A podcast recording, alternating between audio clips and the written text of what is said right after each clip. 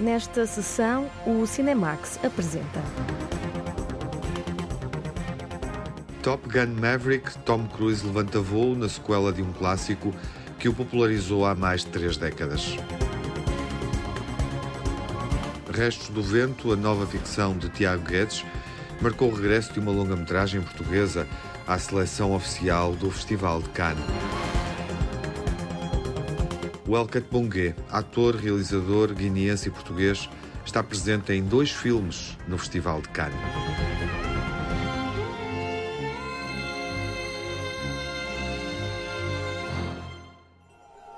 Restos do Vento, de Tiago Guedes, foi exibido na seleção oficial do Festival de Cannes, fora da competição. É um drama sobre duas gerações, marcadas pela violência de uma tradição pagã portuguesa. Remete para os intrudos, com rituais onde os homens perseguem as raparigas. Não foi rodado em Trás-os-Montes, foi filmado numa aldeia, em Penamacor.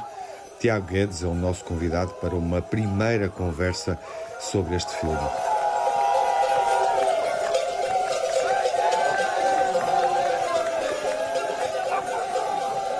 Olá, Tiago, viva.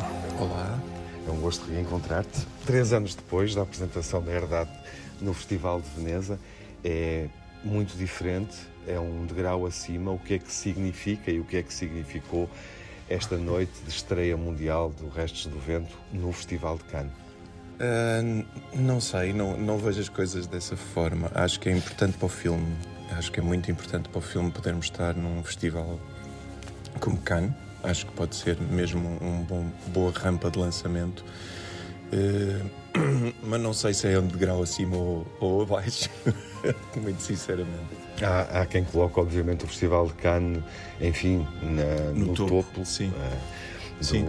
Sim, mas tendo em conta que Veneza estava na competição oficial uhum. e aqui estamos num special screening, tam, mas da seleção oficial, mas é, eh, é obrigatoriamente logo, logo diferente. Agora, no entanto, não deixa de ser uh, incrível poder apresentar aqui o filme. Há uma evolução no próprio título. Uh, Sim de restos para restos do vento é, e gostava, enfim, para, que, para quem está uh, a, a, a, tomar conhecimento pela primeira vez do filme sem o poder ver uhum. É, de imediato, o que, é que, o que é que isso nos diz sobre a história que é contada? A, a mudança do título? Sim. Sim, a mudança do título foi. Deve-se muito por sentir que o nome Restos, como estava sozinho, muitas vezes era, era mal interpretado. Era, era algo. era interpretado como, como sobras de comida, restos de comida, que era uma coisa que a mim me fazia confusão. Por exemplo, a tradução inglesa já não me preocupa porque quando tens o remains, o remains por si só já, já dá muito o significado que eu queria do, do nome restos. Aí poderia ser despojos. Estava. Pronto.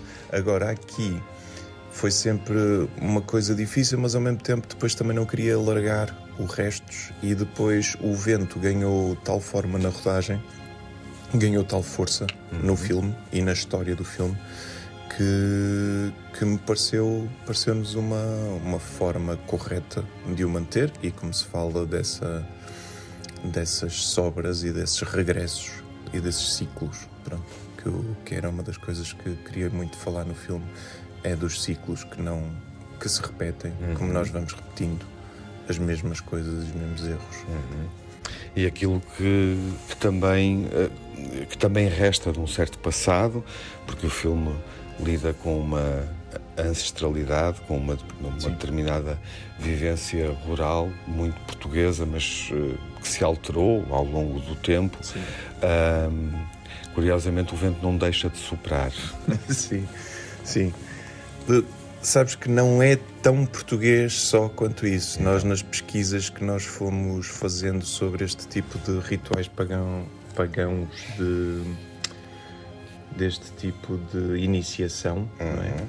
rituais de iniciação, hum, chegamos à conclusão que pela Europa fora que tens imensos rituais muito semelhantes de onde os rapazes chicoteiam as raparigas. Onde, portanto, essa mentalidade desse comportamento dos homens para com as mulheres está lá em todo lado. Não é, não é assim tão tão localizado como nós podemos achar por, por, por ser português. Uh, então o que nós fizemos mesmo na nossa tradição que, que, usamos no filme foi uma fusão de várias, inclusive não portuguesas. Uhum. Portanto, nós fomos buscar uh, características de, de, vários tipos de tradições. O que é que é a tradição portuguesa, Tiago? Destes tipos de rituais, há vários. Tens, uh, tens muitas lá para cima, tens os, tens os diabos de vinhais, tens os caretos, tens há, há assim algumas que são, às vezes são variantes da mesma coisa, mas que têm, têm especificidades uh, ritualísticas, não é? Cada um tem, tem coisas diferentes uns dos outros, mas uh, pronto, são essas. Mas eu não queria nunca, e isso foi uma coisa que eu e o Tiago tínhamos muito claro, é não queríamos nunca especificar uma, um, uma particular, porque não era uhum. sobre isso, era sobre é sobre esses restos do passado, sobre essas coisas que vêm e que não largamos e, e, que abraçamos como tradições e que se devem preservar. E o que é que estamos a preservar ao mesmo tempo? Porque estamos a preservar uma forma de pensar, estamos a, estamos a preservar um, o aceitar de certas coisas. Pronto, e, e isso tudo eu queria lançar como tema de conversa. Uhum não tens o interesse uh, em fixar uh, um determinado uh, local queres claramente perceber o que é que nós fizemos com essa tradição. Sim. E o que é que nós fazemos também com essa tradição quando a preservamos. Uh, quando a preservamos enquanto património imaterial sim. da humanidade, sim. por exemplo, falando dos caretos e para quem nos ouve, uh, perceber qual é o contexto, o contexto do filme. É obviamente esse hábito dos homens perseguirem as raparigas numa aldeia, num momento em que tudo é permitido, um dia, uh, esse ritual pagão que desencadeia os acontecimentos uh, que vemos na narrativa do, do Restos do Vento. Um, achas que estamos a preservar bem essa, essa tradição? É. O, o, o que fica é bom? Eu acho que eu acho é, é sempre muito difícil esta conversa. Tens isso com imensas coisas, não é? Tens, uhum. tens muitas tradições, mas eu acho é que também não podemos ignorar uh, as consequências das, dessas, do preservar de certas mentalidades, porque, porque eu acho que é muito importante que a conversa de, de, de educação disto tudo, sobre, sobre a forma como nós. Porque a violência que nós impomos muitas vezes às crianças, e não é, não é só não é só nesses rituais, é, às vezes é em tudo, enquanto sociedade, a forma como tu obrigas os rapazes a serem diferentes das raparigas e todo, tudo isso que não é muito não é muito claro, nem é muito assumido, muitas vezes até meio camuflado, mas que existe, eh, tem estas consequências, tem consequências de um de não mudança, estás a ver? E é, é essa é a minha dificuldade às vezes com, com a tradição com o excesso de tradição, porque é, eu, eu acho que é bonito tu ires preservando certas coisas. Olha, no caso dos caretos, eu acho fantásticas as máscaras, acho aquilo tudo incrível, acho tudo muito bonito. Agora, muitas vezes, o que está por trás disso, certos, tem, certos comportamentos, é que já não é tão, tão interessante que uhum. se mantenha. É engraçado saberes, mas era importante conseguirmos evoluir daí, não é? Começarmos a sentir que não é que não deveria ser aceitável certo tipo de comportamentos. Uhum. Por isso tenho sempre esta dificuldade em, em relação à, à tradição excessiva, ao conservadorismo de, de certas coisas, porque acho que às vezes impede a mudança para aquilo que eu acho que nós somos capazes, que é que eu acho que nós temos esse potencial dentro de nós, que é vivermos de uma forma mais harmoniosa e pacífica e bonita e, e eu acho que muitas destas coisas às vezes não, não permitem essa mudança. Uhum. Aqui a tragédia hum, tem impacto em duas gerações completamente distintas uhum. e a forma como a tradição é vivida é também diferente. Hum, ou seja, uh, aquilo que é permitido no contexto da celebração atualmente Sim. não é o que foi no Sim. passado. E isso Exato. tem consequência. Um, tu focas-te numa geração mais velha uhum. que está tra traumatizada por um determinado acontecimento.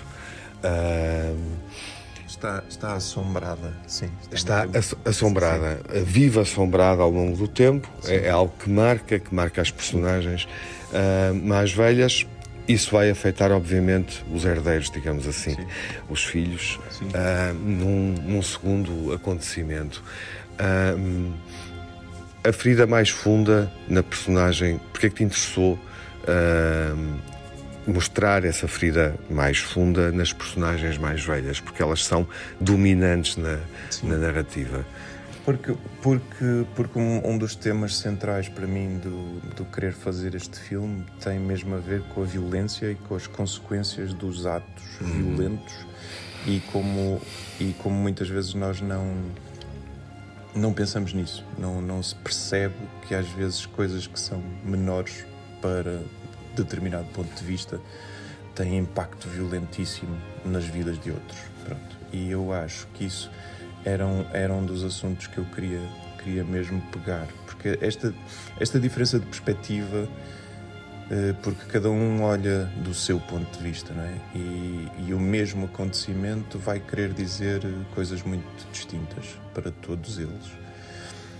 E às vezes o não pensarmos nessas consequências faz com que tu te permitas a, a fazer coisas menos, menos pensadas e, e lá está, e menos uh, uh, a considerar menos o outro, não é? Pronto, e nesse sentido eu queria, queria muito falar sobre isto. O, a título de curiosidade, o, o resto surge de surge de um personagem verídico, surge de, um, de uma pessoa que eu conheci e que assisti, que é muito parecido com, com o Laureano em termos de, de vivência. Temos que explicar neste ponto que o, o Laureano, interpretado pelo Albano Jerónimo, uh, é alguém que está justamente assombrado por um episódio, ele é vítima, digamos assim, Sim. de uma violência excessiva. É alguém a quem lhe aconteceu um, um episódio bastante violento e que nunca mais recupera uhum. desse. Ou seja, a sua vida muda para sempre. E eu conheci alguém assim. E, e foi, foi o personagem base para querer falar deste assunto. Com o Tiago Rodrigues, foi, foi exatamente o meu mote com ele foi esse personagem que ainda, ainda conseguimos conhecer e conseguimos ver várias vezes. Eu via-o quase todos os dias, que entretanto já, já faleceu. Mas, eh, mas foi, foi muito importante perceber isso: que é tu veres uma vida que ficou marcada para sempre por causa de um episódio que lhe aconteceu que não é, não é parecido com o do filme, mas foi também um ato de violência gratuita que tiveram com ele e, e, ficou marcado para sempre aquela pessoa. E isso é algo que me, que me interessa muito, que é como é que, como é que pequenas coisas para uns são gigantes para outros. E foi um bocado por aí que que nasceu uhum. toda esta vontade de mexer neste assunto. Uhum. E depois, claro, exploramos e começamos a mergulhar e, e o assombrar de, em todos os outros são, assom, são assombrações diferentes, mas, mas estão lá. Ou seja, marcou-os a todos um bocadinho para sempre. Viveste algum destes rituais? Acompanhaste Não. no processo de preparação do resto? Não, não vivi, eh, pesquisei muito e pesquisei muito sobre vários, inclusive da Europa Central. O nosso diretor de fotografia é checo e, e ele ajudou-me numa recolha gigante de, de costumes da, da, República Checa que são, que são muito. e é muito curioso porque tem. tu percebes que vêm todos da mesma fonte. Pronto, e que andaram espalhados pela Europa toda e que são variantes que foram, foram chegando aos diversos países. Depois há adaptações e não, uns fantasiam-se, uns mascaram-se, outros não, outros. Eh, mas o, o ato da violência e da humilhação dos homens com, com as mulheres é muito recorrente e isso, isso é, é, é estranho.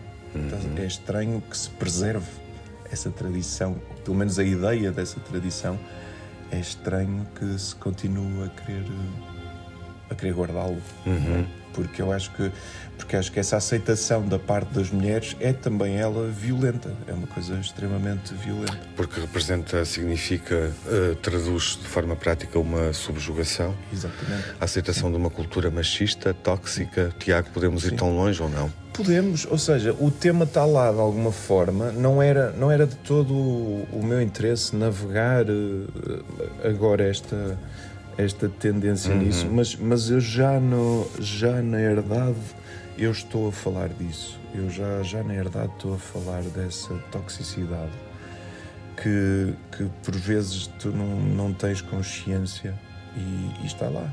Ela, ela de facto está muito enraizada e, é, e eu acho que é preciso um trabalho psicanalítico muitas vezes de, de tu te conseguires autoanalisar e perceber onde é que tens esse, esse tipo de comportamentos.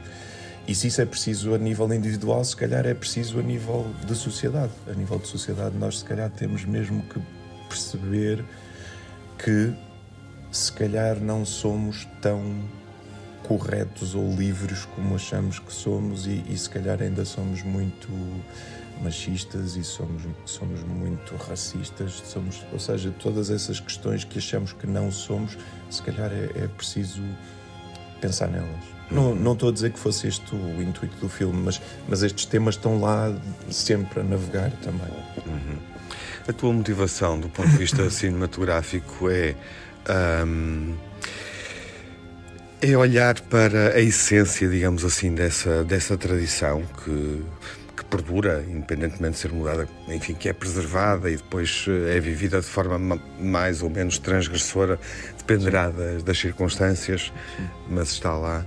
Ou encontrar nesse ir até esse lugar, até esse, essa vivência, uh, até esse canto de Portugal, digamos assim, ou é desenvolver uh, a partir de, de incidentes uh, com um certo grau de violência. Não podemos desvendar muito sobre o filme. Desenvolver uma narrativa policial, e isto leva-me para, para o gosto que tu tens Sim. pelo cinema de género e, e até pela, pela satisfação que retiras de, de não repetir temáticas e géneros ao longo dos teus projetos? Ok, são muitas perguntas na mesma, mas deixa-me deixa tentar perceber. Sim, em relação às temáticas, eu, eu tenho esta, esta característica de vou-me interessando por coisas diferentes e apetece-me ir a, a zonas diferentes.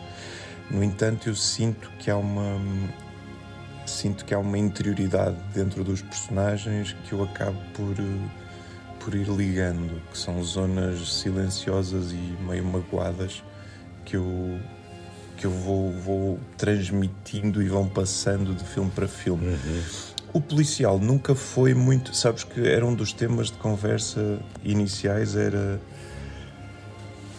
Eu nunca quis que isto se transformasse no típico Who Done It porque para mim nunca foi sobre isso o filme, nunca foi sobre quem é que é o culpado. Não, para mim não é, não era sobre isso, era era sobre sobre mais este este sentido comunitário de proteção e e aquilo que, que as pessoas fazem eh, para se proteger a si e aos outros e o quão longe tu às vezes vais justificando que estás a fazer uma coisa boa. É? E, e, e, às vezes pode ser muito cruel para com o outro, mas estás-te a justificar que, que, estás a defender o, o, teu terreno. E isso, isso foi para mim mais, mais o tema.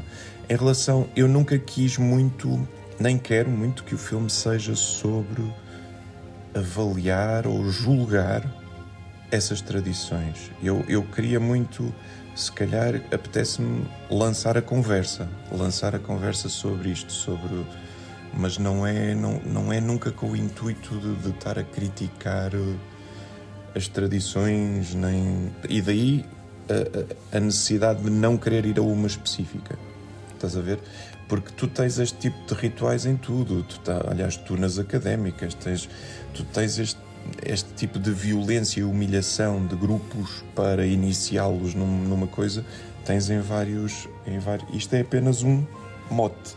é um exemplo para falar de um assunto que me incomoda, que é esta tendência violenta de impormos humilhação no outro só para, para o subjugar e para o, e quase como se, e, e, quem quer ser aceito tem que passar por isso que é, é contra a natura a meu ver e não percebo porque é que a sociedade enquanto sociedade continua a, a repetir isto não é porque continua continuamos em, em tudo o que é vais até aos empregos e tudo e há sempre uma necessidade de fazer-te sentir que estás a começar, és não sei quê, tens que passar por isto. E porquê? Porquê que temos que passar por isto? Porquê que para sermos aceitos temos que ser humilhados? Porquê que, percebes? É, ou seja, todas essas questões interessam-me uhum. de alguma forma.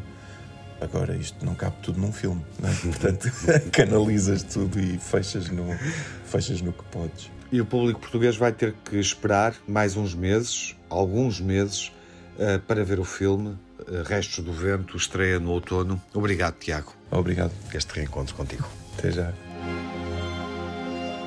Restos do Vento, o novo filme de Tiago Guedes com Albano Jerónimo, Isabel Abreu e Nuno Lopes. Uma ficção sobre tradições pagãs e uma tragédia que marca duas gerações entre os anos 90 e o presente.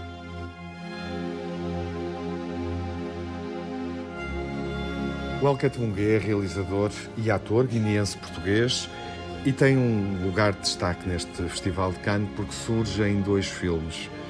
Integra o elenco de Crimes do Futuro de David Cronenberg e está também numa curta-metragem de Falconhaga que é apresentada na Cine Fundação, Cine, Cinef, agora assim designada, uh, e o filme chama-se Mistida. Olá, Welket.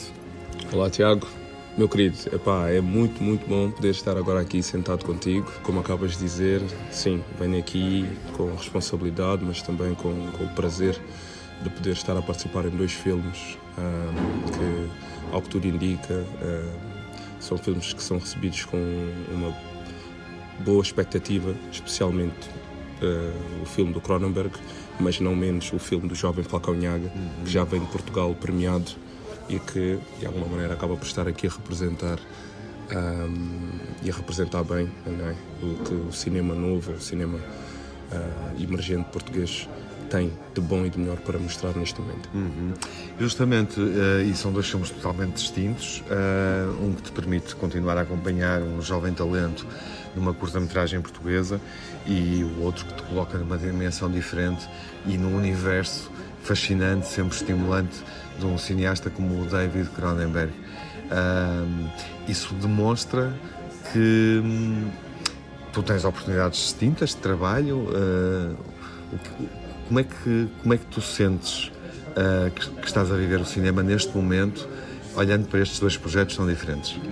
Um, claramente um, tenho, tenho tido oportunidades distintas de trabalhar em meios e indústrias bastante diferentes, né? quer em termos orçamentais, quer em termos também de engajamento artístico. Portanto, falando primeiro do Falcão Nhaga, um, convidou-me para fazer parte do filme, que é um, que é um projeto de final de curso, um, há, há, cerca de um ano e meio, sensivelmente, portanto, se não me engano, foi por volta de janeiro de 2021. O rapaz aproximou-se de mim timidamente, mas foi muito um, convincente ao dizer que gostaria que eu interpretasse o personagem Nelson, que neste caso seria o filho da veterana atriz Bia Gomes. Né? Um, de início pá, achei muito bonita a ideia, mas precisava ter mais provas de consistência do ponto de vista de realização por parte do Nhaga e ao longo dos meses em que fomos conversando consegui perceber que de facto o miúdo era genuíno, jovem, né? era genuíno pela forma como escreveu o, o, o roteiro, né, que também foi escrito com o Pedro Cabral, com quem já tinha trabalhado anteriormente. Um, ele já havia sido o meu primeiro assistente, Pedro Cabral, num outro projeto meu, num, num treino periférico. Um, e uh, pronto, depois nós filmámos em maio de 2021, ocasionalmente no período em que eu estava em Lisboa a filmar Lebs e Prima, que é o meu curta, uh, que está agora em pós-produção. E de facto foram cinco dias de trabalho intenso, uh, com uma equipa bastante concentrada, muito bem instruídos, muito bem formados pela escola e que respiravam cinema, não é? Todo, todos aqueles princípios básicos do companheirismo, do trabalho de equipa, do, do, um, do, do como é que se diz, um, desta ideia de que o sacrifício de facto é uma coisa que deve ser partilhada, assim como depois os ganhos, como aconteceu no India Lisboa, ao sermos selecionados, agora aqui em Cannes também deve ser celebrado conjuntamente. Um, e depois, quando falamos de Crimes of the Future, isto é um projeto uh, em que o convite surge uh, no, em 2000 e, em 2020 ainda, se não me engano, em dezembro de 2020, mesmo ano em que estreei o Berlin Alexanderplatz. Curiosamente, eu sou contactado mais ou menos em dezembro de 2020 pelo, pelo David. Um, e ele teve a oportunidade de ver o filme aqui em Paris, através de um distribuidor amigo dele, porque o David Cronenberg já estava à procura do, do ator para interpretar o Cholk, né, que, é um, que, é um, que, é um, que é o, o meu personagem, há, há, algum tempo. E, portanto, eu fico bastante hum, lisonjeado e surpreso quando ele diz: Epá, estava à procura de um ator que pudesse interpretar ao lado do Viggo Mortensen, mas que aguentasse de facto o olhar penetrante que o Viggo Mortensen tem e que não se deixasse abalar. Ao que parece, ele viu essas qualidades em mim quando ele viu o Berlin Alexanderplatz e como tu podes imaginar, isto não somente a fasquia logo muito alta, ao mesmo tempo que, pronto, é um elogio grandioso. Um, e portanto, eu depois li o guião e, uh, numa segunda conversa, ele perguntou-me: Olha, gostaste do guião? E eu disse: Sim, sim, gostei. Então, olha, o que é que achas da personagem Y? E eu: Sim, gosto bastante, sim, interessante. Então, olha, gostarias de interpretar esse personagem neste filme? E, para minha surpresa, pronto, é assim que surge o convite dele, espontaneamente. Um, e depois de início era para filmarmos nos Estados Unidos, né? Eh, depois, por razões ligadas às condições de produção, acabámos por filmar depois na Grécia. Uh, filmei salvo erro em junho e depois em agosto de 2021. O processo foi bastante, bastante, bastante especial, porque eu curiosamente filmei no início das rodagens e depois no final, né? por isso é que filmei em dois meses distintos. Uh, no meio disto estive a fazer outros projetos ainda, um, mas portanto, nós quando entramos num set, é um set assim bastante bastante energizado, se assim quisermos. Há ali uma paz, ninguém fala alto, toda a gente sabe o que tem para fazer. Uh, o David é um realizador, um, não diria que ele dirige muito os atores, quer dizer, uh, ele espera que os atores venham com o texto sabido e, e, e, e diz-nos para propormos a cena, não é? e nós começamos a fazer a cena e a partir daí ele começa a fixar algumas movimentações, uh, algumas entonações um, e depois repetimos, né? E a partir do momento em que repetimos, para ele já está a valer, de facto. E é a partir daí que ele depois começa a fixar a cena e as câmaras vêm e são posicionadas em função daquilo que os atores estiveram um, a, a, mostrar na mise-en-scène. Um, e depois, sim, vem a mestria dele, que é um, a forma como ele realiza, quer dizer, ele procura o melhor de cada ator um, e ao longo da filmagem de cada cena há determinados planos de detalhe que fazem toda a diferença, né? Uh, coisas que nós podemos achar ocasionais enquanto atores, ele olha para essas coisas com bastante precisão e detalhe, né? E isso depois, um, no decorrer do trabalho de ator ali em cena, é uma coisa que faz com que tu sentes que nada do que tu estás a fazer é desperdiçado, né? É tudo canalizado para um fim maior, que é justamente é, contar uma história com, com, com, com toda a presença humana que é trazida pelo corpo do ator. E claro, isto é um projeto que tem um orçamento elevadíssimo, um, mas nem por isso um, senti que houvesse devaneios. Né? Todos os outros atores, que são, nomeadamente, o Mortensen, uh, Kirsten Stewart, uh, Lia Seydoux uh, e outros que eu pude conhecer também, são todos atores que têm uma qualidade imensa. E, e, o que é mais impressionante é que tu a energia do, do, do Cronenberg, ela, ela é transportada por aqueles atores, percebes? Mesmo fazendo um filme é, muito denso, um filme que vive muito mais. Um, é, um, é um filme, ou seja, o roteiro, eu, eu cheguei a ter cenas que tinham oito páginas. Né? Uma cena, oito páginas de diálogos. Né? Uh, depois vocês quando virem o filme vão, vão perceber, né? E que são, pronto, quer dizer, a psicologia, um caráter muito, muito, muito presente nos filmes do, do, do, do Cronenberg, né? Ou seja, uh, e, e, e, e portanto, ainda assim, o guião, por conta da, da como é que eu vou dizer, da textualidade deixa-te com bastante espaço para atuar. Atuar no sentido mesmo de, de, de, de, de agir, né?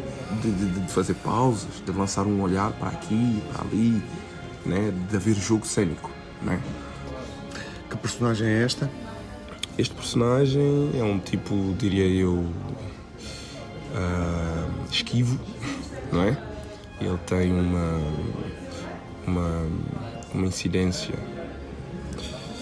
a narrativa do filme bastante, bastante importante. Um, não vou dizer porquê, porque senão é um spoiler claro. já. Uhum.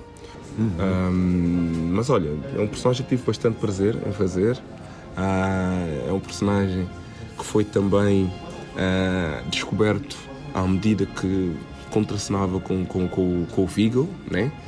Uh, porque todo este, este aspecto de, de, de, de drama psicológico né? que, que que, que, que visita o filme acaba por fazer com que ao longo das cenas nós vamos descobrindo algumas coisas, né? Porque este é um argumento que é escrito, se não me engano, há 10 anos ou mais, né? Portanto, nós não podemos esperar que ao lê-lo alguns meses, um, sei lá, na solitude do nosso quarto ou da nossa casa, vamos conseguir compreender o que está na mente do mestre hum, David, né? E esse é um ponto. Uh como é que uh, como é que ele te marcou uh, como, o que é que o diferencia enquanto cineasta ao David Cronenberg tendo em conta obviamente a tua experiência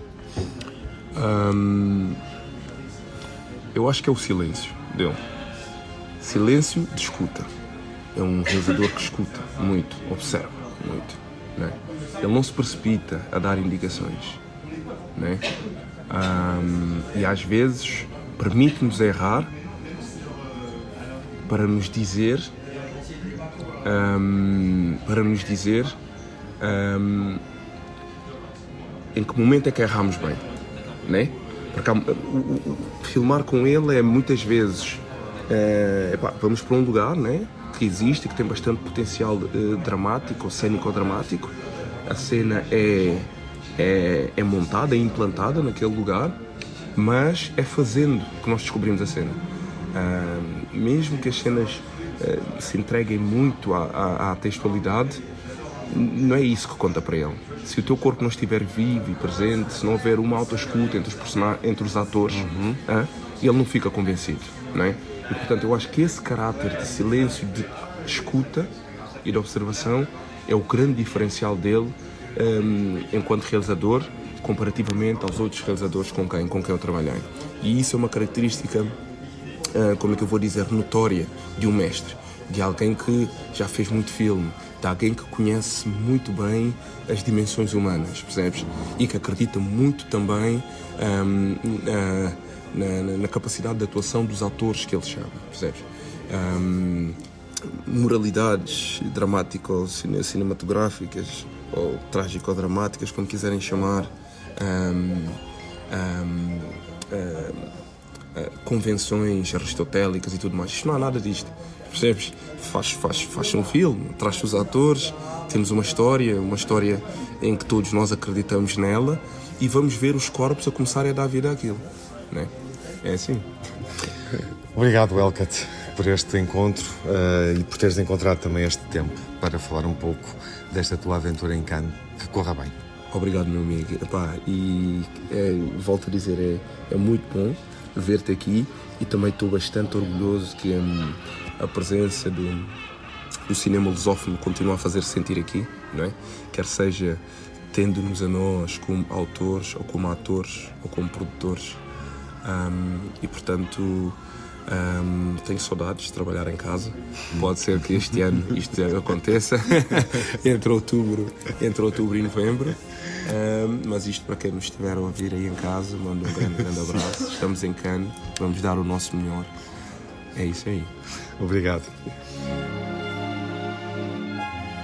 Welcat Bungue protagonizou a curta-metragem Místida de Falcão Nhaga, exibida na Cine Fundação e integra o elenco de Crimes do Futuro, o novo filme de David Cronenberg. Uma semana depois da estreia no Festival de Cannes, o novo Top Gun está em exibição nos cinemas de todo o mundo e também em Portugal. A jornalista Margarida Vaz marcou presença numa sessão onde o realizador do filme, Joseph Kosinski, apareceu sob a forma de holograma. Depois de mais de 30 anos, Tom Cruise volta a ser um dos melhores aviadores da Marinha. Com os icónicos óculos de sol, é o protagonista do novo filme Top Gun Maverick. You should be at least a two-star admiral by now. Yet here you are, captain. Why is that? It's one of life's mysteries, sir. Em Top Gun Maverick, o avanço da tecnologia permitiu ao realizador Joseph Kaczynski instalar seis câmaras IMAX no cockpit dos aviões. Quando estávamos a preparar o filme, fomos capazes de descobrir uma forma de colocar seis câmaras de qualidade IMAX no cockpit dos jatos militares para que fosse possível captar as cenas de forma real. Não há croma azul ou verde. O resultado são imagens que não se conseguem falsear. Conseguimos ver as forças exercidas no Tom, conseguimos ver as forças destes jatos exercidas em todos os atores e temos uma amostra do que seria pilotar uma destas incríveis máquinas. Houve uma junção perfeita entre a tecnologia e a história neste filme. It's a case of the technology and the right story coming together for this film. Em Top Gun Maverick, a personagem de Tom Cruise vai treinar um grupo de pilotos para uma missão nunca antes vista. O lado emocional da história ajudou Joseph Kaczynski a convencer o ator a integrar o projeto. Sabia que para o Tom Cruise o mais importante são as personagens e a história. Expliquei-lhe que a espinha dorsal emocional seria a reconciliação de Maverick com o filho do seu antigo companheiro de voo. Teria uma missão muito perigosa que os levaria até um território inimigo. Assim que disse isso, vi a cabeça do Tom começar a trabalhar. Falei-lhe da ideia de filmar praticamente todo o filme sem efeitos. Sabia que era uma coisa que lhe interessava e tínhamos disponível essa tecnologia. Disse que o título seria Top Gun Maverick, eh, porque é uma história baseada em personagens, tal como a tinha sido a primeira. No final do nosso encontro, ele pegou no telefone, ligou para o chefe da Paramount e disse que iríamos fazer este filme. Acrescentou que fazer este filme é como acertar uma bala com uma bala para mostrar o quão difícil seria. No filme Top Gun Maverick foram usados verdadeiros caças da Marinha dos Estados Unidos. Filmar os voos foi uma tarefa difícil e complexa. Mesmo com formação científica na área da aeronáutica, foi um desafio para o realizador Joseph Kaczynski. The most complex a cena mais complexa foi filmar o voo dos quatro F-18 Super Hornet na missão final. Filmámos sobre o Oceano Pacífico, na costa da Califórnia e nas montanhas à volta do Washington, quando ainda havia neve. Voámos em aviões militares da Marinha dos Estados Unidos, usados nos cursos de treino de voos de baixa altitude. Foi preciso obter uma permissão especial da Marinha para voar abaixo dos 200 pés, mas era necessário para capturar a velocidade e a intensidade dessa missão. Tínhamos uma equipa enorme do ponto de vista editorial, gerámos cerca de 813 horas de filmagens. Reduzir para duas horas o tempo do filme foi uma tarefa gigantesca para a equipa editorial.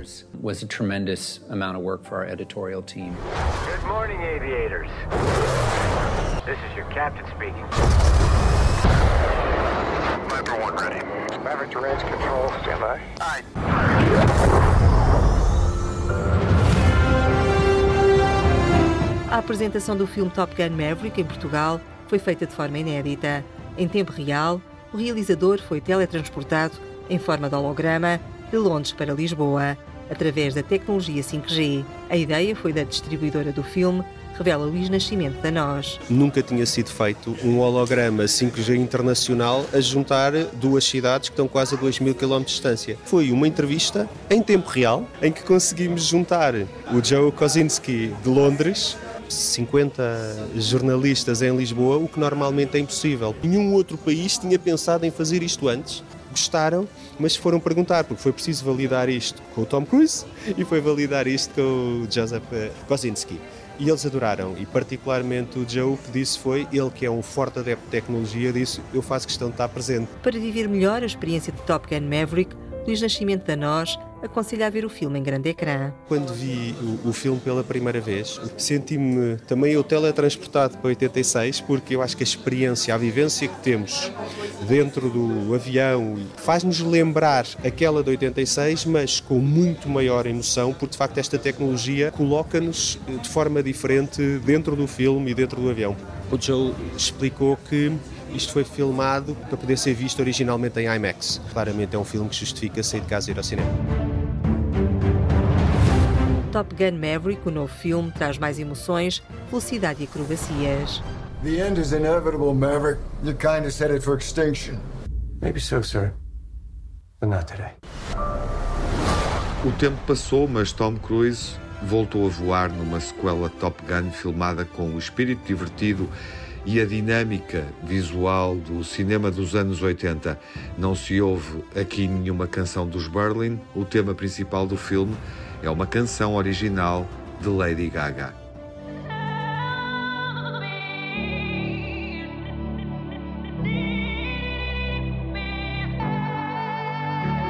My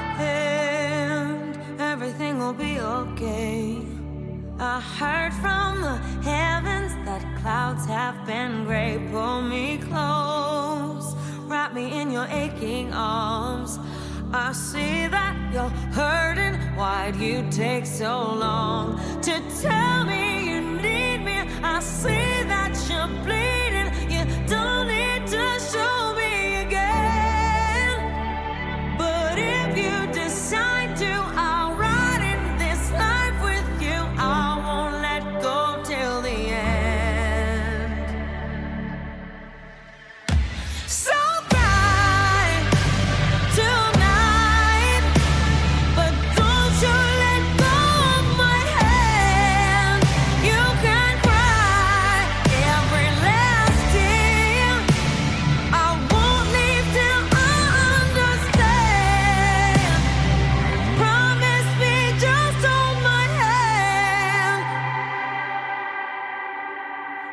Your head, look into my wishful eyes. That fear that's inside you will lift, give it time. I can see everything you're blind to now. Your prayers will be answered. Let God whisper how to tell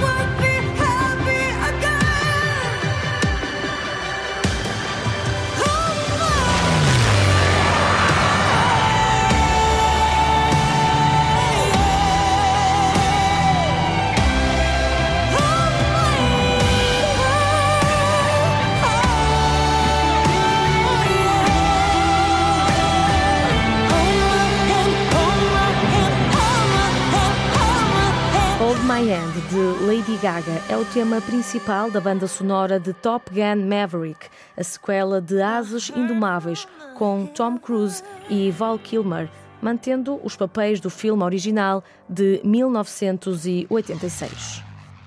Já disse que não dá tempo. Estão bem. Estou mesmo à porta, não os ouves? Os convidados. João! Eu reparei que a mesa está posta para quatro. É, a Raquel deve estar quase a chegar. Ela nunca está em Portugal, nem sequer o Paulo a conhece, mas. Mas eu acho que tu vais adorá-la. Eu estou a tentar ter uma perspectiva mais positiva perante a vida. Simpático, não é? E está numa ótima fase. A primeira longa-metragem de Tiago R. Santos reúne um grupo de amigos num jantar. Então, que tipo de mulher é que eu sou? Ela é completamente maluca, tu não consegues perceber? Ela é completamente maluca! Saiam da minha casa. Saiam! Agora! Agora! Claro, nós vamos lutar. Certo, querido? Certo, querida. Eu achava que a minha vida era uma desgraça. Ainda bem que vim a este jantar. A minha vida não é assim tão má. O que é que te provoca insónias?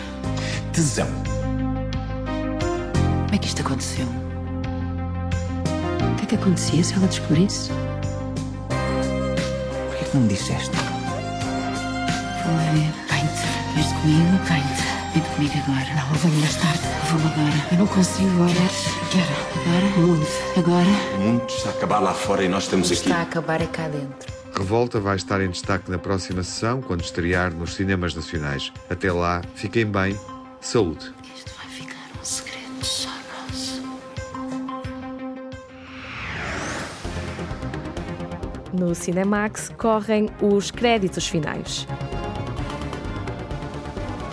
Edição e coordenação de Tiago Alves com Margarida Vaz e Lara Marques Pereira.